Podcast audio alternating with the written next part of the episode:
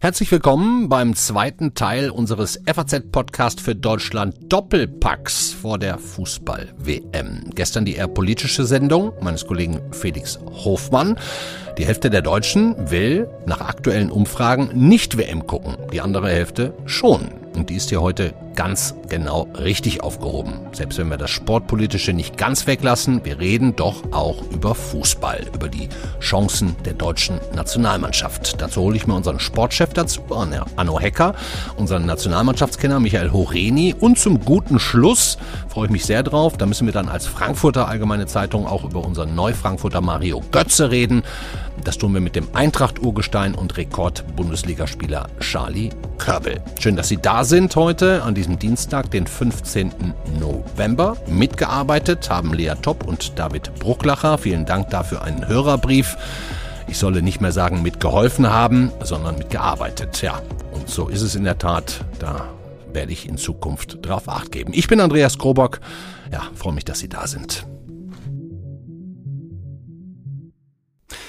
Ich hatte es eingangs gesagt, der Kollege Felix Hoffmann hat in unserer Sendung gestern mit seinen Gästen sehr viele, sehr gute Gründe dafür aufgezählt, warum eine WM in Katar kritisch zu betrachten ist. Menschenrechte, Frauenrechte, Benachteiligung, Misshandlungen von Randgruppen und Minderheiten aller Art. Ja, und auch die Entstehungsgeschichte, die Vergabe der WM nach Katar durch ein 24-köpfiges Exekutivkomitee der FIFA, das möglicherweise auch aus finanziellem Eigeninteresse gehandelt hat, abgestimmt hat, unkontrolliert hinter verschlossenen Türen.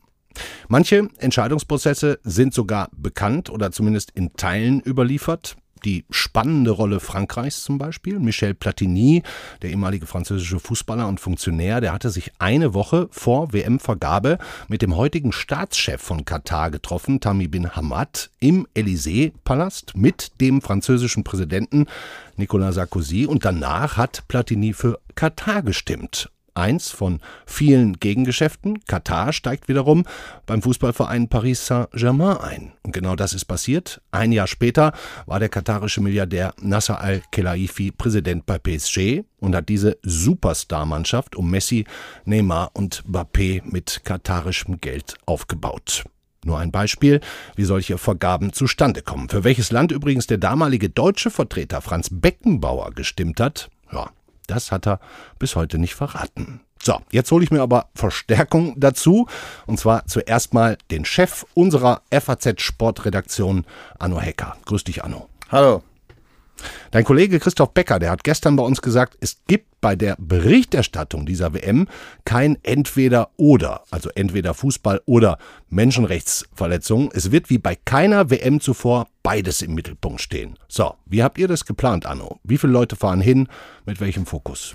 Äh, ja, Christoph Becker hat recht. Wir berichten aus dem Leben. Ja, wir wollen nichts weglassen. Ähm, wir wollen alles abbilden, was da ist. Wir ähm, äh, haben ein Team vor Ort, das aus ähm, ja, vier Redakteuren direkt aus der Redaktion ähm, besteht dazu ein fester freier Mitarbeiter und ein freier Mitarbeiter, also Sechse, äh, die sich extrem gut im Fußball, aber auch in, ähm, in der Fußballsportpolitik auskennen. Und dazu haben wir noch, ähm, sagen wir mal, als Verstärkung aus der Politikredaktion einen politischen Korrespondenten. Den Christoph Erhardt. Den Christoph Erhardt, genau. Ja, das, das, heißt, wir haben unsere Leute bei den, bei den deutschen Spielen dabei, ja. nachher in der Finalrunde Drei. vielleicht das eine mhm. oder andere. Ja, wir haben drei bei den, bei den Deutschen dabei. Ja. Das muss man heute machen, weil natürlich, ähm, ähm, ja, lass, lass mich so formulieren. Ähm, wir fahren dahin als Journalisten, mhm. ja, und wir haben vielleicht das Glück, dass wir Sportjournalisten sind. Wir müssen dahin, ja. ja. Also wir können uns eigentlich gar nicht die Frage stellen, ob wir sowas boykottieren oder nicht, ob wir uns schlecht fühlen oder nicht. Ja. Es ist unser Job, dafür werden wir bezahlt dorthin zu fahren, ähm, das kostet eine ganze Menge Geld. Der Verlag hat sich da auch, ähm, ja, das ist ja nicht so einfach, ne? das ja. muss man dann auch schon wollen. Ähm, und äh, unser Job ist es dann auch zu berichten. Mhm. Und berichten heißt natürlich, ähm, dass man das abbildet, was da zu sehen ist, was man erkennt, auch, äh, ich sag mal, über, den, über das Spielfeldrand hinaus. Ja. Ganz wichtig, ja. Und das werden wir tun, ne? also da können wir schon versprechen, dass ja, wird was stattfinden. Ich, ich, kann nicht, ich kann nicht vorwegnehmen, was da passiert, sonst mhm würden wir, sonst bräuchten wir nicht hingehen. Ja. Ähm, ja, also was auf dem Rasen passiert, wissen wir nicht und was daneben passiert, was erkennbar ist, was nicht erkennbar ist, das wird schwierig genug sein. Es wird sicherlich anders sein als bei anderen Weltmeisterschaften. Ähm, na, nehmen wir mal die, die, die in Russland äh, raus, ja, das war so ähnlich. Aber wir haben doch eine große Erfahrung damit. Ähm, also keine der größeren Veranstaltungen hatte nicht irgendeinen politischen äh, Kontext. Äh, schauen wir zurück, ein Dreivierteljahr Peking, Olympische ja, Spiele, oh sprach ja. übrigens niemand von Boykott ähm, oder recht wenige. Ähm, diesmal ist die Situation zumindest aus westlicher Sicht ja nochmal verschärft. Die Kritik, äh, so wie ich es empfinde, noch größer. Ähm, ein Grund mehr natürlich für uns dahin zu gehen und drauf zu schauen und äh, möglichst objektiv zu berichten. Ah, ich bin total gespannt. Ähm, viele, mit denen ich jetzt über die WM gesprochen habe, auch gerade in den letzten Tagen, die haben gesagt, boah, es ist gar nicht mal so, dass ich so auf die Spiele nur hinfiebere, also Fußballfans, sondern vor allem auch ähm, gespannt, wie die deutschen Spieler Stellung beziehen. Hm. Ne? Also der, der Präsident von Borussia Dortmund zum Beispiel, Hans-Joachim Watzke, der, der hat eine Doppelfunktion, der ist auch im DFB-Präsidium und der hat jetzt zum Beispiel mal zum Verhalten der Spieler Folgendes gesagt. Und wenn aber die, die Spieler, die dann darüber hinaus sich noch in der Lage fühlen, auch noch während des Turniers dann Stellung zu beziehen, dann sollen die das machen. Wir müssen aber auch Respekt vor den Spielern haben, die jetzt einfach sagen, lass uns mal jetzt eine klare Aufgabenteilung machen, dass der Verband äh, und äh, die Offiziellen sich deutlichst positionieren und wir uns aber auch mal ab und zu auf den Fußball konzentrieren. Das ist, glaube ich, der richtige Mix. Hm. Im Grunde gibt es also vom DFB damit das Okay, dass sich Spieler positionieren dürfen, Anno. Ähm, ja, mich verwundert, dass, das, dass der DFB den erwachsenen Spielern okay geben muss. ja. Also wenn das jetzt das Neue ist, was wir bewundern müssen, dann würde ich sagen, hm, ja. Aber ja, ich meine, man muss den Watzke verstehen. Der Watzke ist ein Mann des Fußballs und er hat einen eigenen Fußballclub und er ist ähm, Vizepräsident im DFB. Der will äh, und muss auch die Spieler schützen. Ähm, da sind Spieler dabei, die, ähm, ja, wir wissen es ja gar nicht so genau, wie alt sie da nicht sind. Die, die Jüngsten gibt es ja kein Datum dazu vielleicht der eine 17 und bei Musiala war es Mukoko. Ja, Mukoko, ja, äh, von Musiala weiß man, dass der 19 ist. Also ich meine, von den Jungkerlen ja. zu erwarten, dass die uns jetzt äh, erzählen, ähm, was man da tun und lassen muss und wie man es einzuordnen hat, das finde ich einfach, ähm, das wäre nicht okay. Ne? Ja, wenn nicht zu viel verlangt. Und Aber stell, dir, stell dir vor, Habeck wäre jetzt aus Katar wiedergekommen mit einem Gasdeal, ne? äh, muss man ja auch nochmal dazu sagen. Ja. Der ist ja jetzt offensichtlich nicht zustande gekommen, aber ja. wäre er zustande gekommen, hätte ich es jetzt gar nicht so abwegig gefunden, dass auch aus der Regierung mal jemand der Mannschaft sagt, bitte aber nicht Grenzen überschreiten, sonst kriegen wir kein Gas. Ne? Kann ja sein, ist ja große Weltpolitik. Also die Kommentierung, wenn man sie so jetzt wahrnimmt von allen Seiten, ähm, die lässt ja eigentlich nur einen Schluss zu, dass wir uns da in einem Dilemma befinden mhm. und keiner so eine richtige Lösung hat für diese Problematik. Und dann wollen wir von einem 19-Jährigen ja. erwarten, dass er uns das erklärt, ja. wie wir uns, äh, wie das eigentlich sein soll. Das nicht.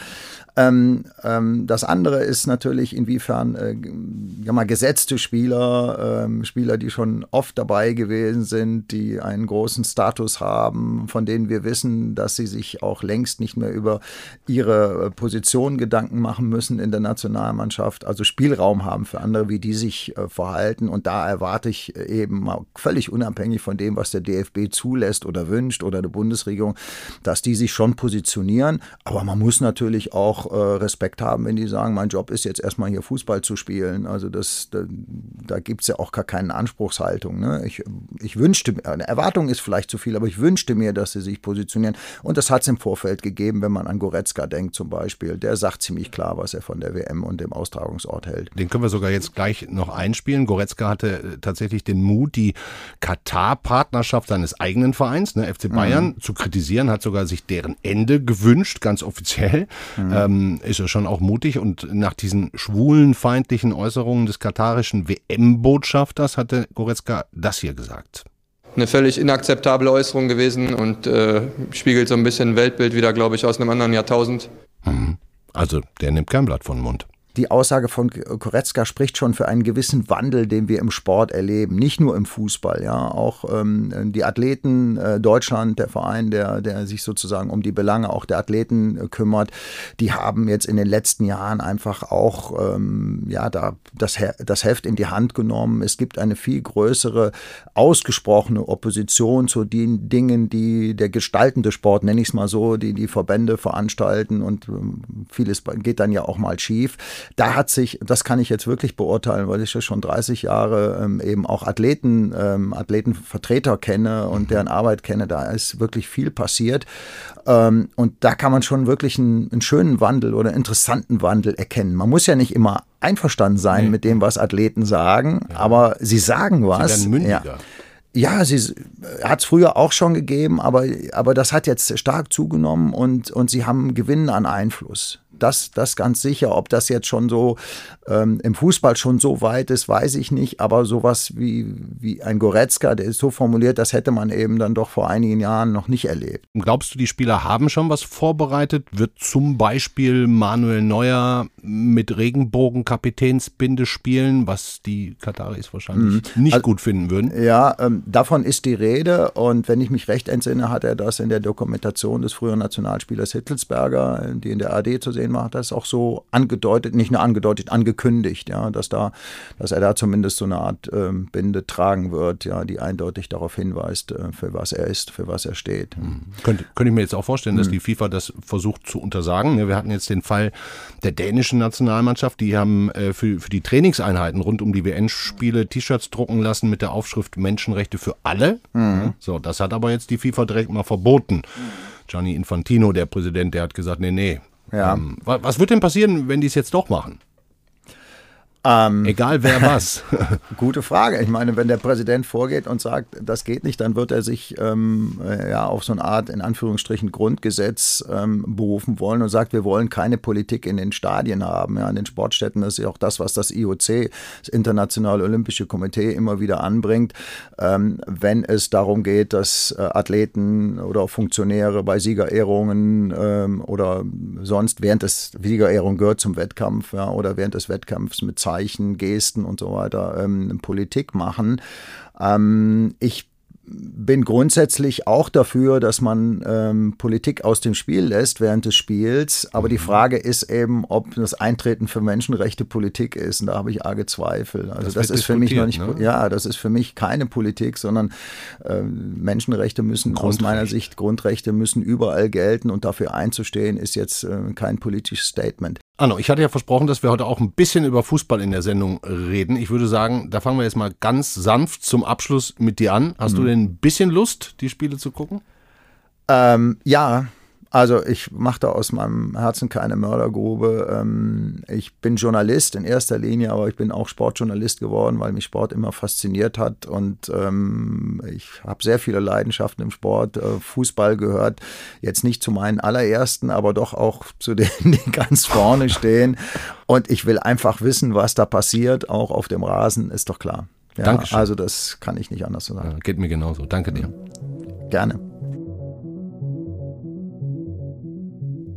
Wir machen jetzt hier direkt weiter mit unserem Nationalmannschaftskenner seit vielen, vielen Jahren und Korrespondenten Michael Horeni. Der fliegt auch diese Woche noch nach Katar als Teil unseres FAZ-Teams und ist jetzt hoffentlich zugeschaltet. Hallo Michael. Ja, hallo, grüße dich. Wir erwischen dich wahrscheinlich noch in Berlin, oder? Wann, wann geht's los? Ja, es soll am Freitag losgehen. Michael, ich weiß, du, du, du schreibst auch viel über sportpolitische Themen. Ich würde zwar heute gerne hauptsächlich mit dir über Fußball reden, aber eine Frage zu Beginn mag ich dir schon gerne noch dazu stellen. Mit welcher Haltung und Erwartung fliegst du nach Katar?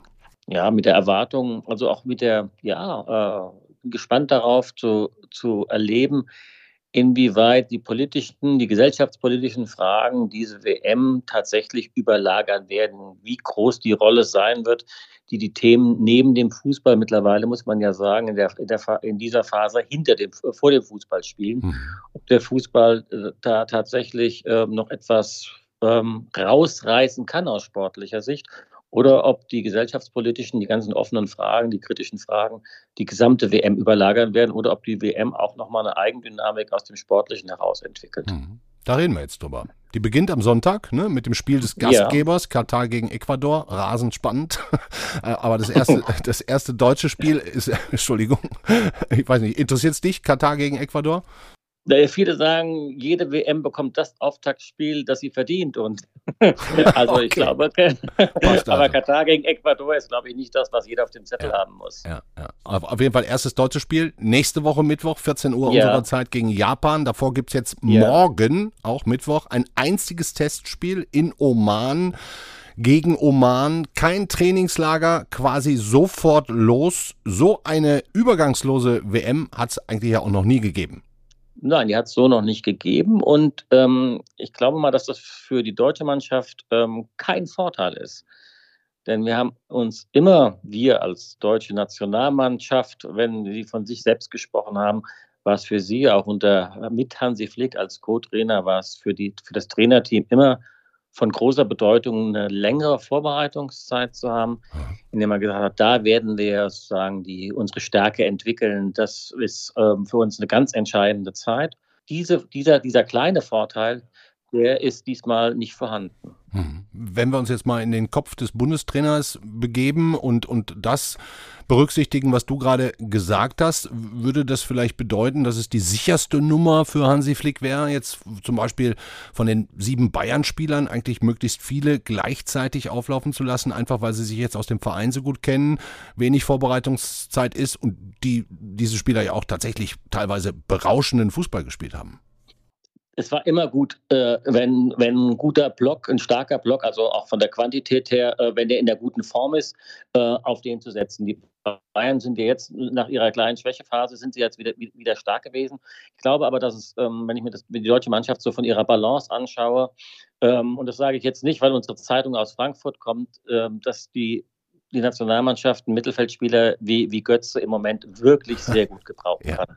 Ja. Und weil äh, der etwas äh, in, in, seinem Spiel verkörpert, was er in, in diese Mannschaft bringen kann, was er bei Eintracht Frankfurt auch hineingebracht hat, eine Überraschung, äh, eine, ähm, eine Raffinesse, ähm, eine Ruhe und eine Sicherheit, dass ich ihn wirklich im Moment in Deutschland, äh, in der Bundesliga für den besten deutschen Mittelfeldspieler halte. Und ich und daran, denke ich, muss sich auch äh, der, der Bundes, sollte sich der Bundestrainer eben auch ausrichten.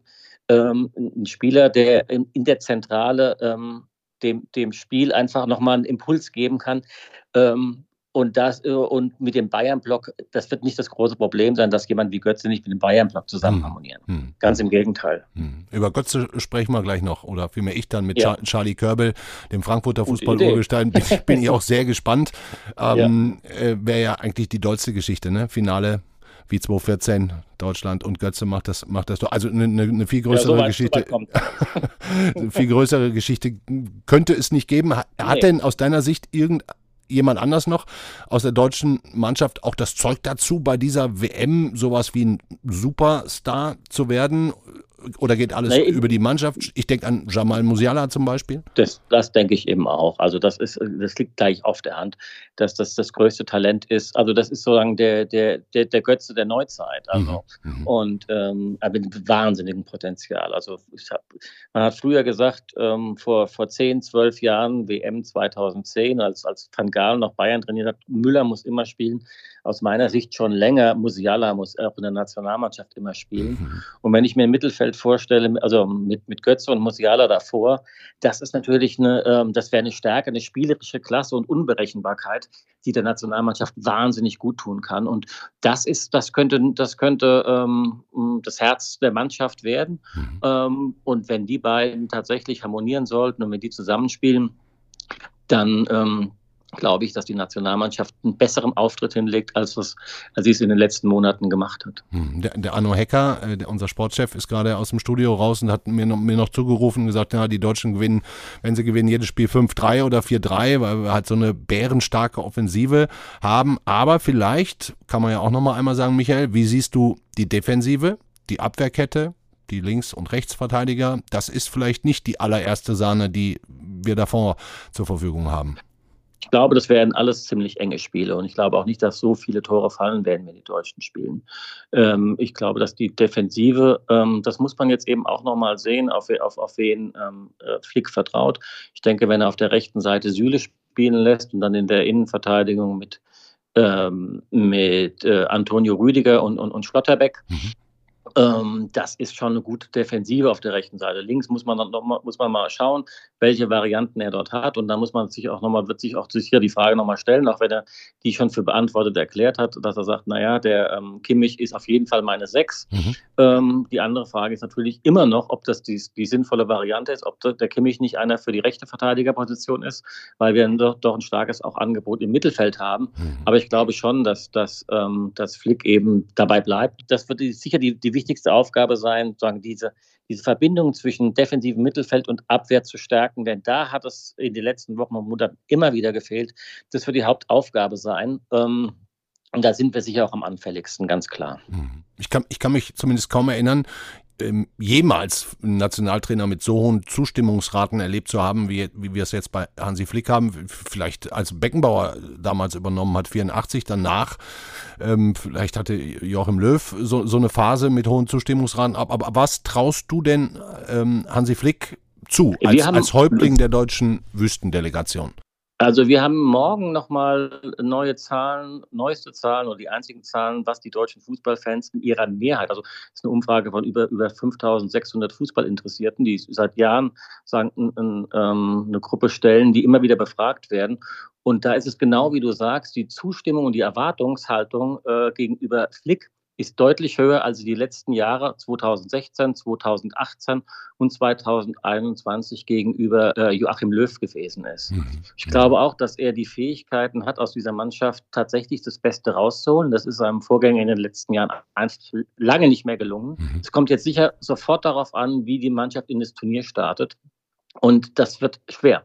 Äh, gegen Japan, das ist kein Spiel, was man einfach mal so nebenbei gewinnt. Also das ist schon eine schwere Aufgabe. Gegen Spanien äh, hat uns noch nie gelegen. Mhm. Also ähm, und der dritte Gegner, ne, kannst du vielleicht auch noch mal einmal sagen, Costa Rica. Wenn, wenn, beim dritten, wenn beim dritten Gegner die, die Konstellation schwierig ist, wird so ein Spiel natürlich auch noch mal schwieriger, als man das im Vorhinein denkt. Mhm. Und in Pflichtspielen hat die deutsche Mannschaft auch unter Flick bisher relativ wenig Erfolge äh, gehabt.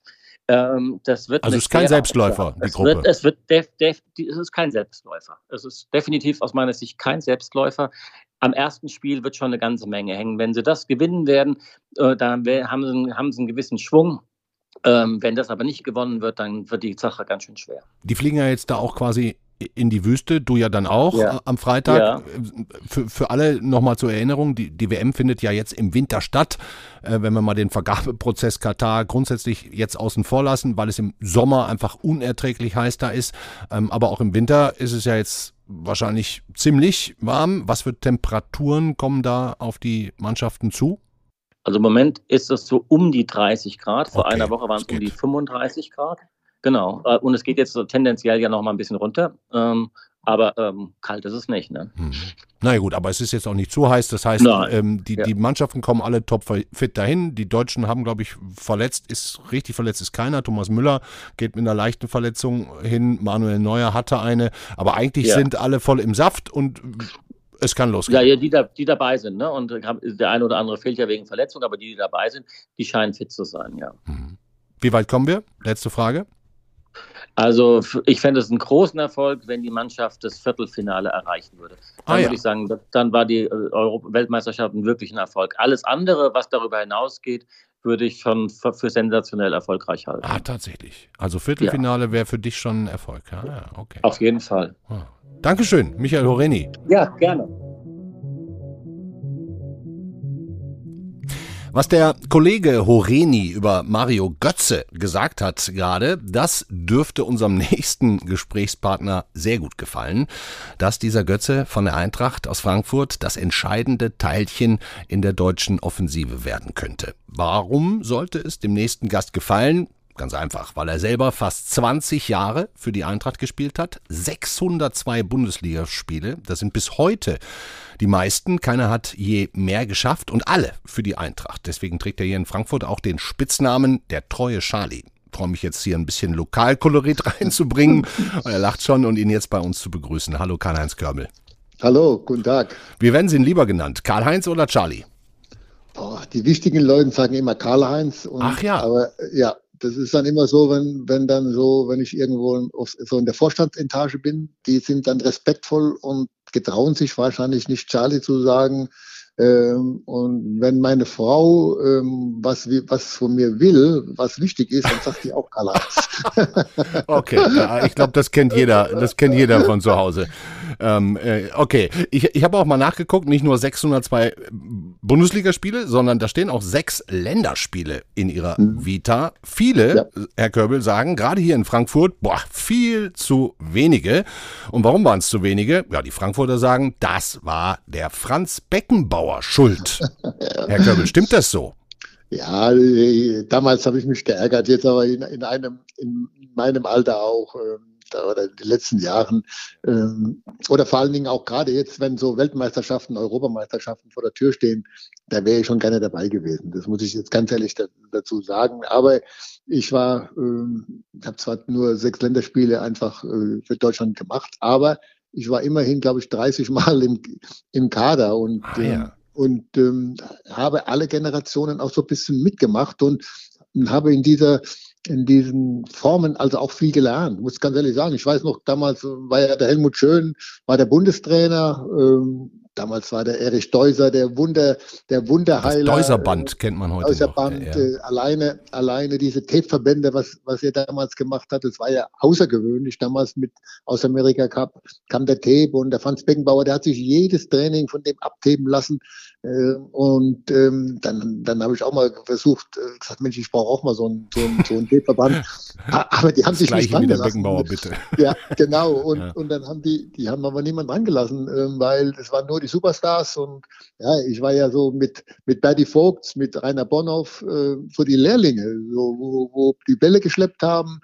Ähm, aber ich sage nochmal, äh, das war eine wunderbare Zeit oder mit Uli Hoeneß, mit Paul Breitner und äh, auch Jupp Heynckes. Also wenn, wenn ich mir mal über, überlege, mit wem ich da auch gespielt habe und von denen habe ich auch sehr viel profitiert, muss ich ganz ehrlich sagen. Ja, Glaube ich schon. Aber der Beckenbauer, so, so wird es kolportiert, wollte sie hm. nicht, weil er halt seinen eigenen Mann aus dem eigenen Verein, damals glaube ich Katsche Schwarzenbeck, Katsche, Katsche, ja, Katsche ja. den hat er quasi protegiert, kann man ja vielleicht auch verstehen und er war der Superstar und sie waren am Ende derjenige, der darunter vielleicht am meisten ja, gelitten hat. Ne? Ja, das war einfach auch so. Äh, heute denke ich das auch viel, viel anders. Ich hätte es genauso gemacht wie der Franz auch. Der hat seine Achse gehabt mit Sepp Meier, mit Paul Breitner, mit Uli Gerd Müller. Die waren ja, also, ich sage, irgendwo ganz normal. Und äh, wo ich mit dem Franz zusammen gespielt habe, da war ich ja 18, 19, in dieser Zeit 20 und ähm, ich wollte Deutschland retten und bin dann halt auch äh, nicht, nicht dieser, äh, diese Disziplin wie der Katsche Schwarzenbeck, sondern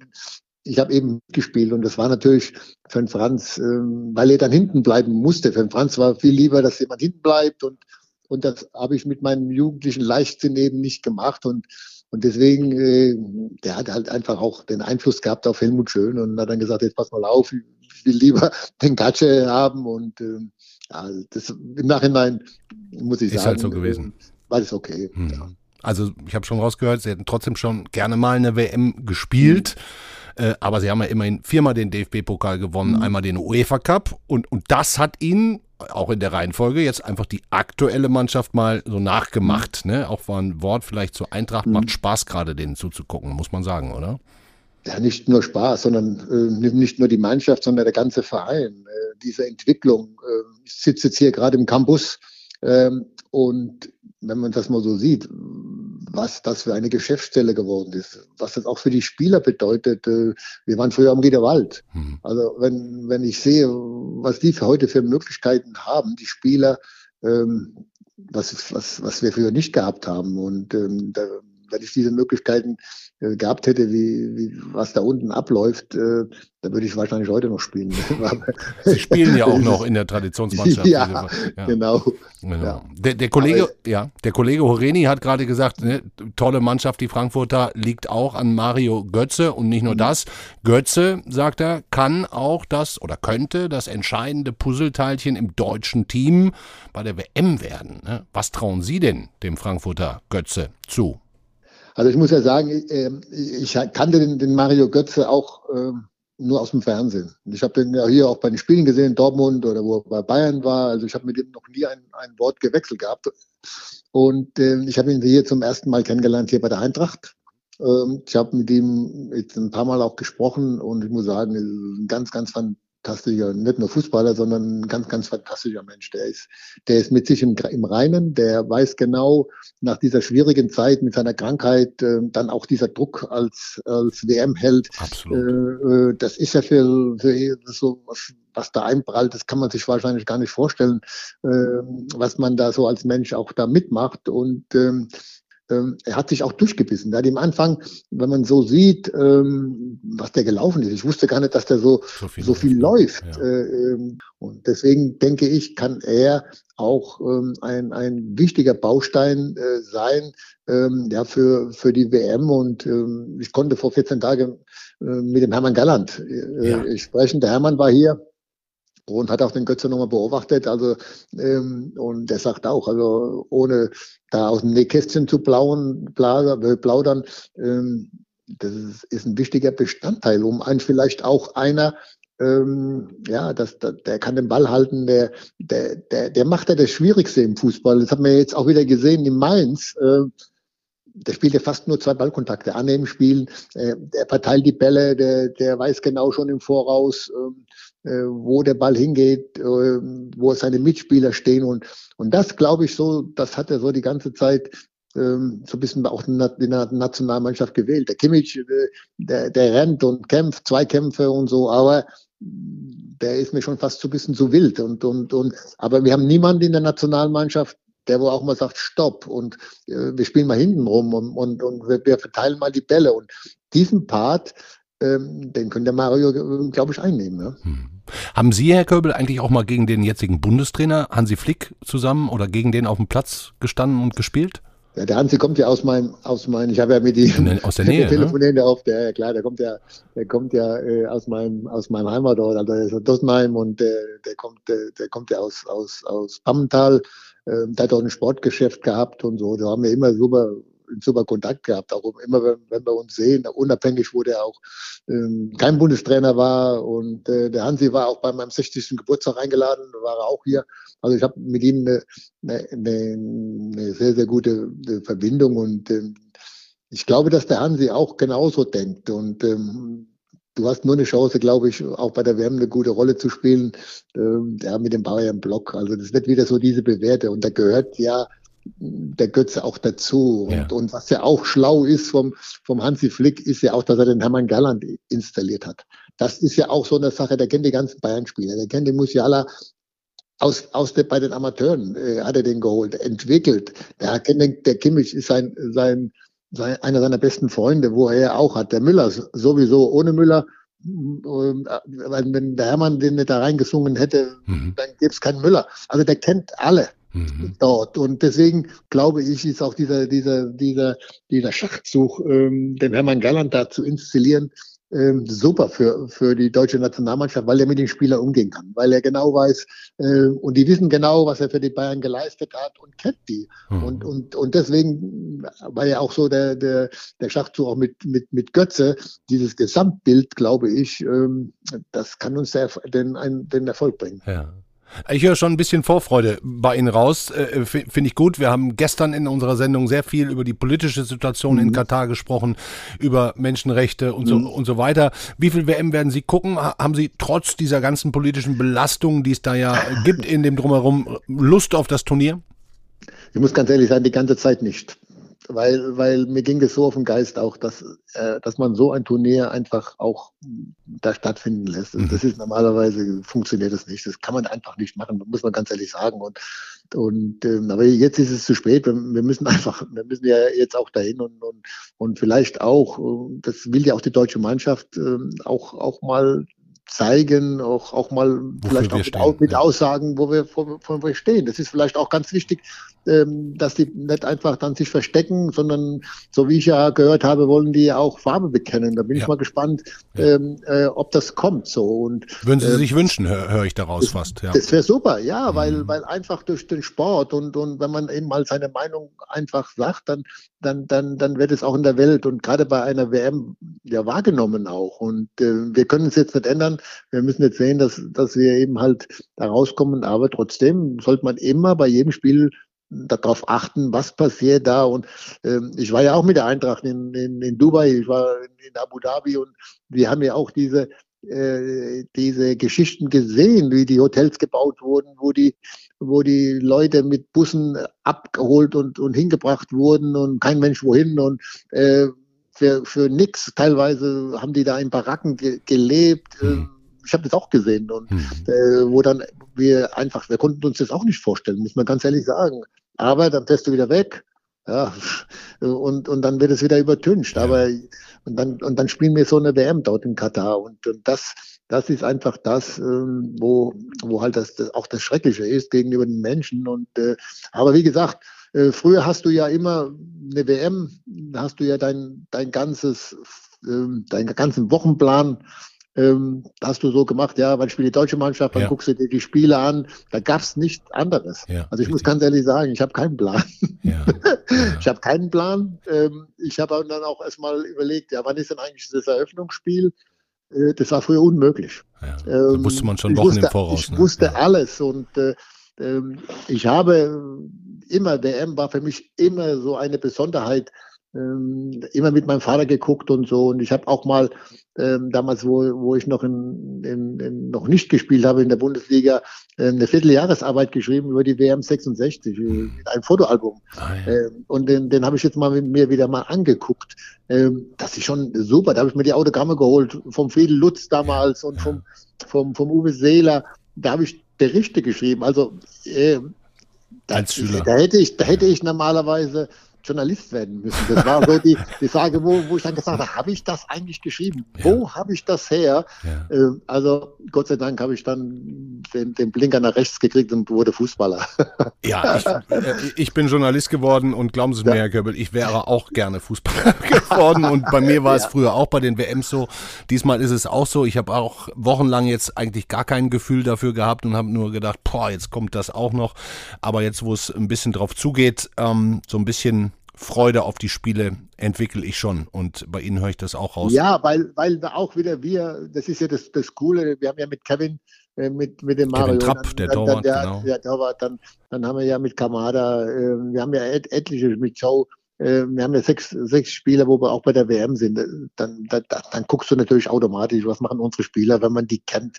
Äh, das ist, ist ja normal. Aber wie gesagt, am 18. Dezember WM-Endspiel, ehrlich, das, das, das äh, hätten sie uns nicht antun müssen, ehrlich. Ja, stimmt schon. Okay, Herr Körbe, ich, ich, danke Ihnen sehr herzlich für das, für das äh, Gespräch. Sie werden, wenn mich nicht alles täuscht, mitten in der WM, 68 Jahre alt, feiern Sie ein ja. bisschen, lassen Sie sich gut gehen, passen ja. Sie auf sich auf und spielen weiter Fußball. Genau. Das tun Sie nämlich Die Mannschaft ist mein Ein und Alles und äh, das werde ich weiter. Diese Tradition ist einfach wichtig, gerade in der heutigen Zeit. Und wir haben eine überragende Traditionsmannschaft mit allen Generationen und, und deswegen muss ich einfach da weiterspielen, solange ich Machen fit bin Machen und fertig. Vielen Dank. Nicht zu danken. Alles Gute.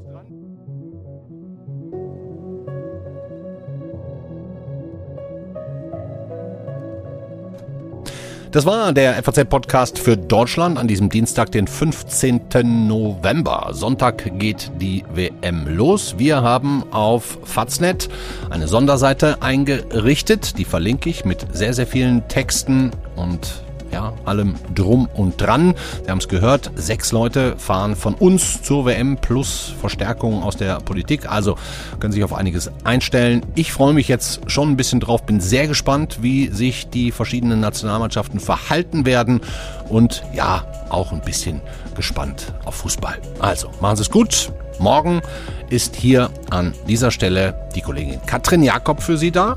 Und da wird dann wieder das große Thema Donald Trump auf den Tisch geholt. Ciao, schönen Abend Ihnen.